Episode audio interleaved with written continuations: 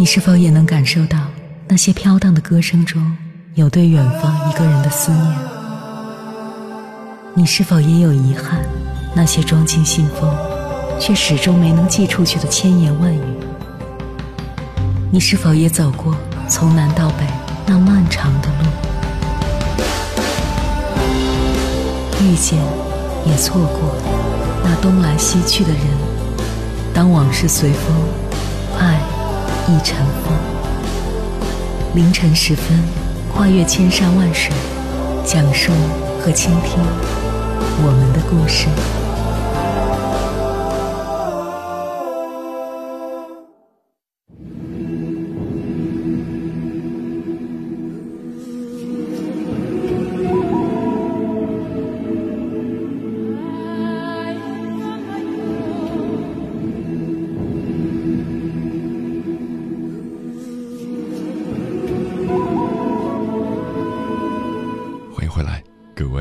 行者，这里是正在直播的中国交通广播，千山万水只为你，深夜不孤单。我是迎波，绰号鸭先生。我要以黑夜为翅膀，带你在电波中自在飞翔。这个世界上有多少人徘徊在爱情的门口，却没有勇气按下门铃？你总是自我安慰的说：“再等等。”时机还不成熟，于是那扇门被别人打开，而你再也没有了机会。很多时候，我们不是不相信爱情了，只是不相信自己了。我们都丢失了那一份勇敢去爱的勇气。接下来，跟朋友们分享的文章名字叫《赵先生》，谢谢你敢和我相爱。作者：朱小浅。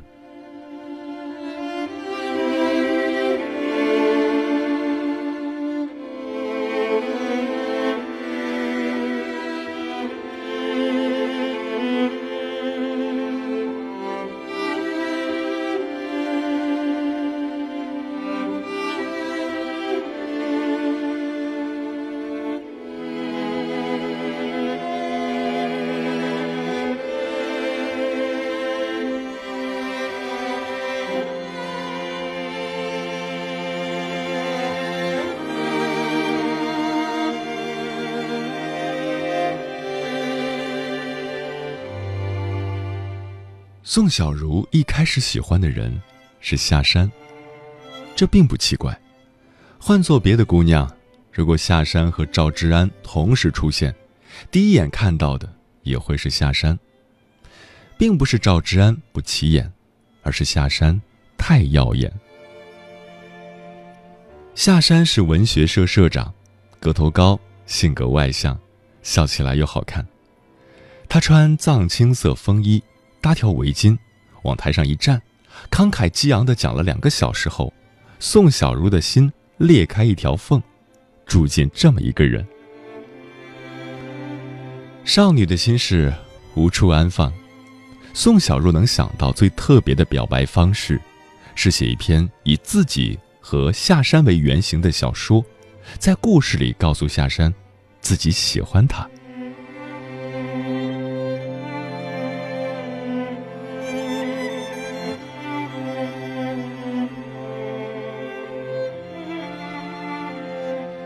可宋小茹没想到，半路会杀出个赵之安。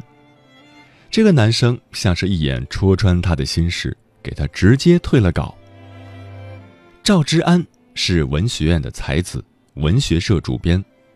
才子一身傲气，文学社的例会只是偶尔出席，所以宋小茹加入文学社一两个月里，也没有见着传说中的赵之安。这一见面，就是赵之安。找他谈话。阶梯教室里开完例会，只剩赵之安和宋小茹。赵之安厚重的眼镜片下是张不苟言笑的脸。他和夏山同级，都是大四的学长，但宋小茹觉得夏山还是少年，而赵之安却像教导主任。赵之安看着他，语重心长地说：“宋小茹。”你的文学功底不错，但你不能喜欢下山。文学功底和喜欢下山有什么关系？宋小茹刚想反驳，赵之安却结束了谈话。他说：“下山不适合你，你听我的没错。就这样，我先走了。”宋小茹追着赵之安的背影喊道：“哎，为什么不能喜欢他呀？”赵之安并没有理他。宋小茹撇撇嘴，在心里想：“这个男生可真是奇怪。”他才不要听他的。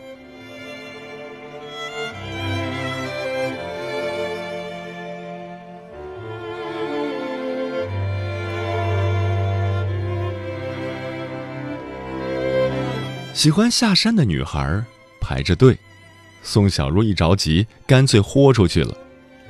他在半路上拦住从教室里上完课出来的夏山，对他说：“哎，我喜欢你。”夏山一下子就乐了，哇，这么直截了当的妞，我喜欢。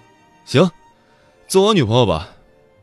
宋小若咧开嘴笑啊笑，像是一下子拥有了全世界。她并没有注意到旁边站着的赵之安，这个男生的眼神里满是忧伤。那一刻，宋小茹只看得见和星河一样耀眼的下山。回到宿舍。宋小茹收到赵志安的短信，他说：“你何必撞了南墙才回头？”宋小茹恶狠狠地回道：“主编大人，不劳您费心。”宋小茹一心扑在下山的身上。有天晚上，宿舍都熄灯了，下山说：“心情不好，陪我出来聊聊天。”宋小茹假装肚子疼。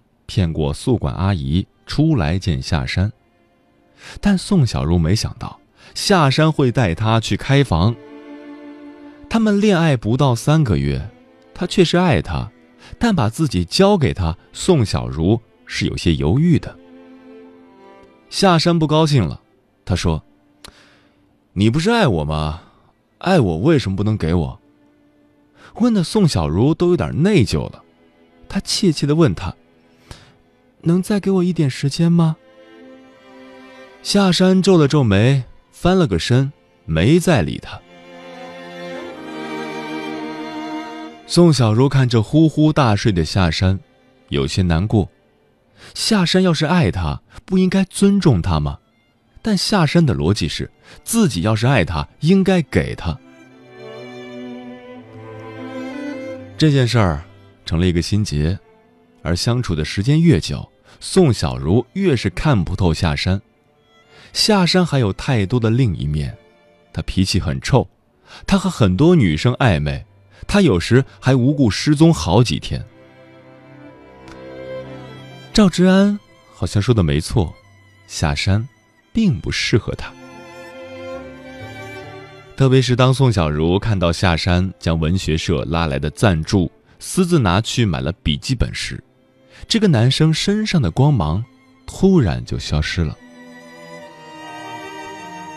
爱与不爱，有时候真的只是一瞬间的事。下山再提开房，宋小茹看着他，有点难过的说：“我们要不还是分手吧？”下山愣了一下，然后笑着说：“哼，行，你说了算。”这场恋爱由宋小茹开始，也由他结束。好像爱下山这件事，他只是爱了一下他好看的皮囊，并没有多伤筋动骨。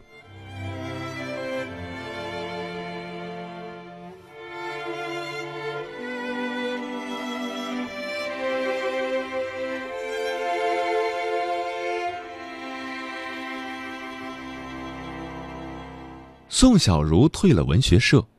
赵之安第一时间打来电话，说：“南墙撞好了，就好好写作，别整天儿女情长的，浪费了才华。”宋小茹没好气的说：“哎，你安慰下人会死呀！”那头的赵之安却挂了电话，宋小茹有点哭笑不得。但那天之后，赵之安每天给他打电话、发微信。有时是让他去图书馆一起看小说，有时是发现一部好电影推荐给宋小茹，有时是说想吃食堂三楼的地锅鸡，拉着宋小茹拼桌。这样的剧情上演了一个月，宋小茹觉得不对劲，她问赵志安：“你不会是喜欢我吧？”教导主任赵志安一下子脸红了。宋小茹看着眼前的男生，一颗心不知怎么就动了一下。他说：“喜欢我就直说呗，我也挺喜欢你的。”赵之安的脸更红了。其实他早就喜欢他，比宋小茹知道的还要早。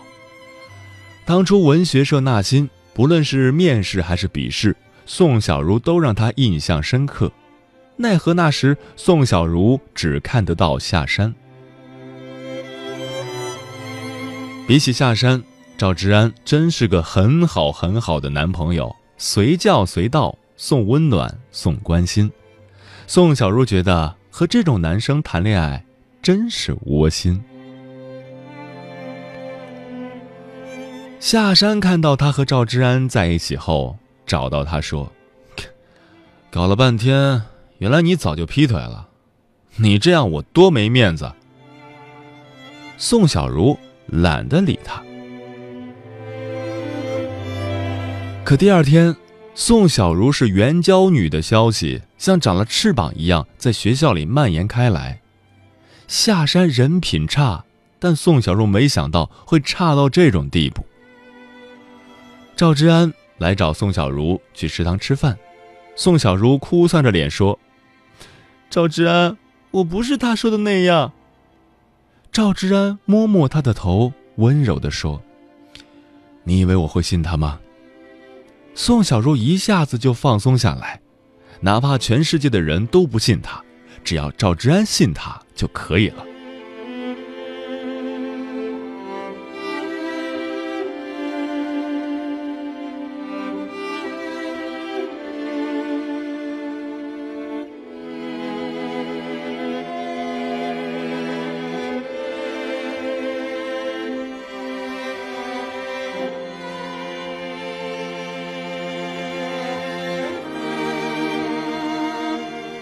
宋小茹高估了自己，也没料到下山会无耻的四处散播谣言，绘声绘色的描述他和宋小茹的上床细节。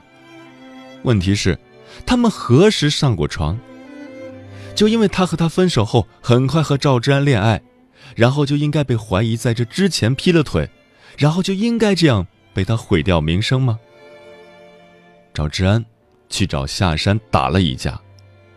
场面有点血腥，惊动了教务处，这事儿闹得更大了。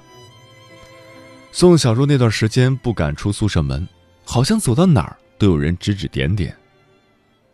哎，听说就是他，哎呦，看着还挺清纯的，没想到是这种人。脚踩两只船不说，听说还有人包养呢。赵之安很着急，他恨不得和每一个嚼舌头的人打一架。宋小茹看着他说：“你难道还想把事情闹得更大吗？”赵志安扶了扶眼镜儿，一脸的愧疚。他说：“小茹，不管他说什么，我都相信你。”以前宋小茹以为只要赵志安相信他就可以了，但当他去打个水都有人在身后窃窃私语时，他确定自己的情绪崩溃了。宋小茹开始大段的失眠，时常睁着眼睛到天亮。意识到自己抑郁症发作，是有天在宿舍，看着楼下来来往往的人群，她突然有跳下去的冲动。高三的时候，因为学习压力大，宋小茹有过轻度的抑郁。从抑郁里解脱出来后，她努力让自己变成一个性格开朗的姑娘，喜欢一个人。就告诉对方，却没想到喜欢下山这件事会成为他人生里的一个灾难。宋小茹掉在这个灾难里，出不来。有天在宿舍削苹果，水果刀像是不听使唤的划在了手臂上，宿舍的姑娘们吓坏了，将她送到医院，通知了家长。做出休学的决定时，宋小茹是平静的。当她不能自救时，也许离开这个环境一段时间是最好的救治方法。宋小茹去找赵志安说分手，这个男生板着一张脸说：“分手是要两个人说了才算的，我不同意。所以宋小茹，你还是我女朋友。”宋小茹没有和他争辩，两人即将天各一方，谁还会记得谁呢？再说他有轻度的抑郁症，很多人唯恐避之不及，而赵之安，大抵是不想让他太伤心吧。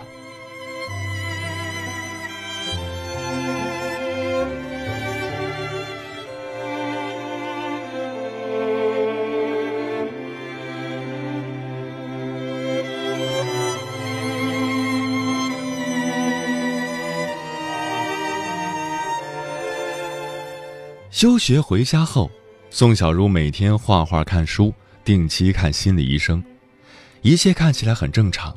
只有她自己知道，那些特别绝望的时刻里，时常有想死的冲动。和这种冲动做斗争的过程，很难也很辛苦。赵志安每天都会发来微信，有时是个笑话，有时是问他有没有吃饭。他从来不提他的病。但经历过下山，宋小茹已经很难再相信爱情。下山破坏了他对爱情的胃口，也破坏了他对所有美好的想象。现在，他是个病人，已经不敢奢望有人还来爱他。闺蜜说：“赵志安是个好人，你不应该这么放弃他。”宋小茹知道赵志安是个好人，他绝对不会是下山。但正因为他是好人，他更不能伤害他。有天，宋小茹在家对着小时候看过的绘本发呆，赵志安的电话打过来，想到第三遍的时候，宋小茹接起来，他听到那个熟悉的声音说：“宋小茹，你家楼下那只猫，看起来好可爱啊。”宋小茹走到窗口，看到提着大包小包的赵志安冲着他傻笑。哎，女朋友，愣着干嘛？还不赶紧下来！我可是带着全部的家当投奔你家来了。宋小茹一下子就红了眼眶。赵志安拿到毕业证后的第一时间，拖着行李来到他的城市。他说：“宋小茹，这辈子我赖定你了，求收留。”宋小茹沉溺在这样的温柔里。觉得眼前的世界可真美好，但下一秒，他又很快冷静下来。他下楼对赵志安说：“赵志安，我是病人，你别一时冲动。你家里人要是知道我有抑郁症，也不会同意我们在一起的。所以你赶紧回去吧。”赵志安扔掉行李，走过来抱住他：“谁说你有病，我跟谁急？在我眼里。”你从来都不是病人，以前不是，以后更不是。宋小茹的眼泪哗啦啦的往下掉。以前她看过一个故事，说有个精神病人觉得自己是一只蘑菇，不吃饭不喝水，医生说他也是蘑菇，但他既吃饭又喝水。就这样，医生带领着病人像正常人一样生活。其实病人并不需要太多的劝解和安慰。他需要的，只是有一个人在他身边陪伴他、关心他。赵之安，就是那个愿意陪他蹲下来做一只蘑菇的人。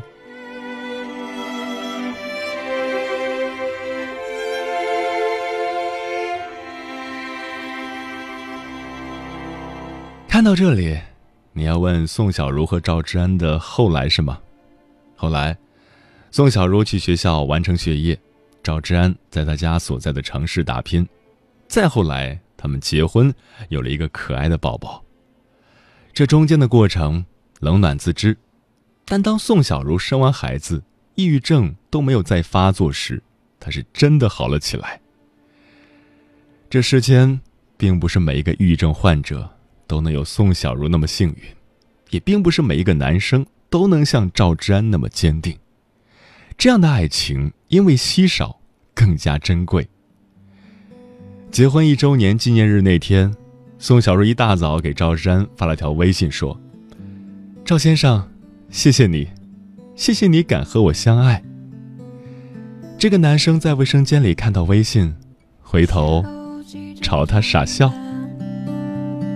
想看清更多的事，却不肯定，只能勇敢的往前进。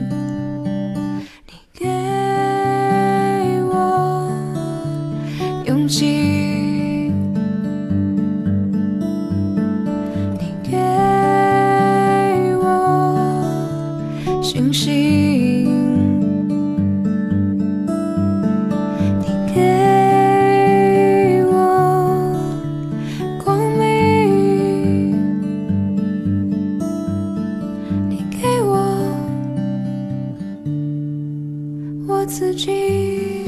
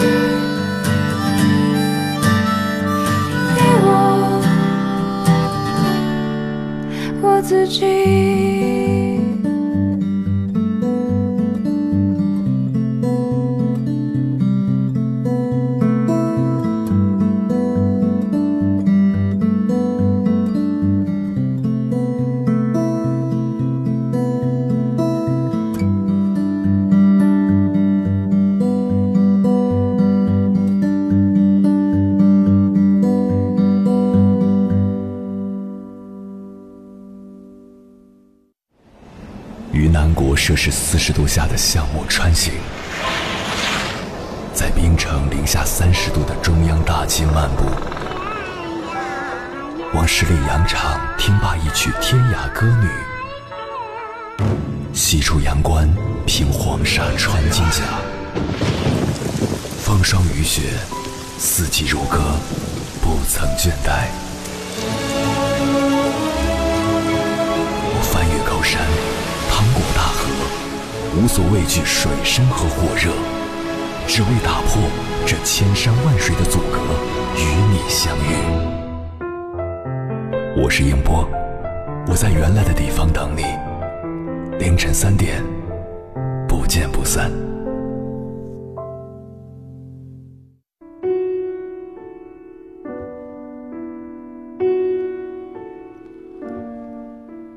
我们之所以丢失了爱情的勇气，是我们经历了深深爱着的人离开自己的那种撕心裂肺的痛，那种想把一切挽回却无能为力的无助感。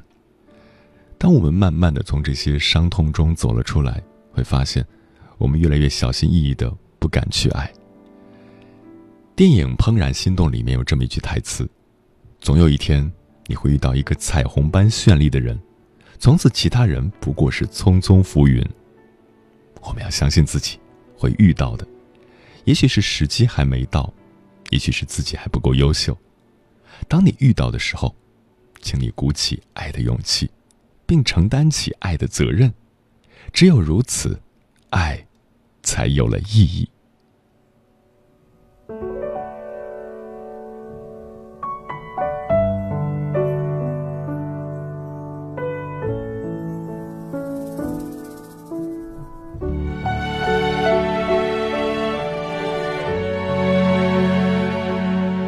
时间过得很快，转眼就要跟朋友们说再见了。感谢你收听本期的《千山万水只为你》。如果你对我的节目有什么好的建议，或者想要投稿，可以关注我的个人微信公众号和新浪微博，我是鸭先生，乌鸦的鸭，与我取得联系。接下来的节目依然精彩，欢迎继续锁定中央人民广播电台中国交通广播。晚安，夜行者们。别人的故事悲喜，却总是忘了自己站在原地。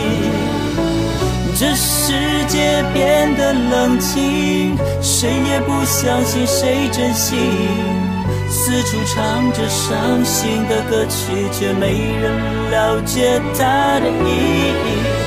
这首歌我唱给你听，是否能把你拥入怀里？不要一直躲在那里，只远远地陪我哭泣。我和你或许都该卸下防备的面具，不管路有多难走，至少有人陪你一起。如果有一天你不再美丽，我想那是缺少了一点勇气。这首歌我唱给你听，是否你就会愿意珍惜？不要一直躲在那里，只远远地陪我哭泣。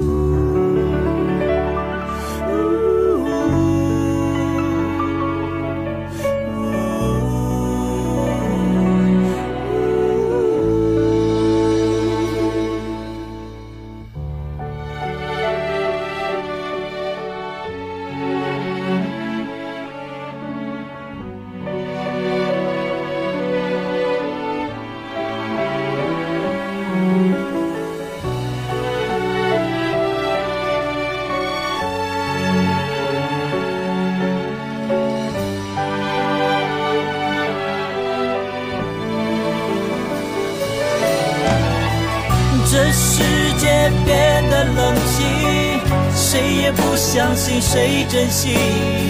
四处唱着伤心的歌曲，却没人了解它的意义。这首歌我唱给你听，是否你就会愿意珍惜？不要一直躲在那里，只远远地陪我哭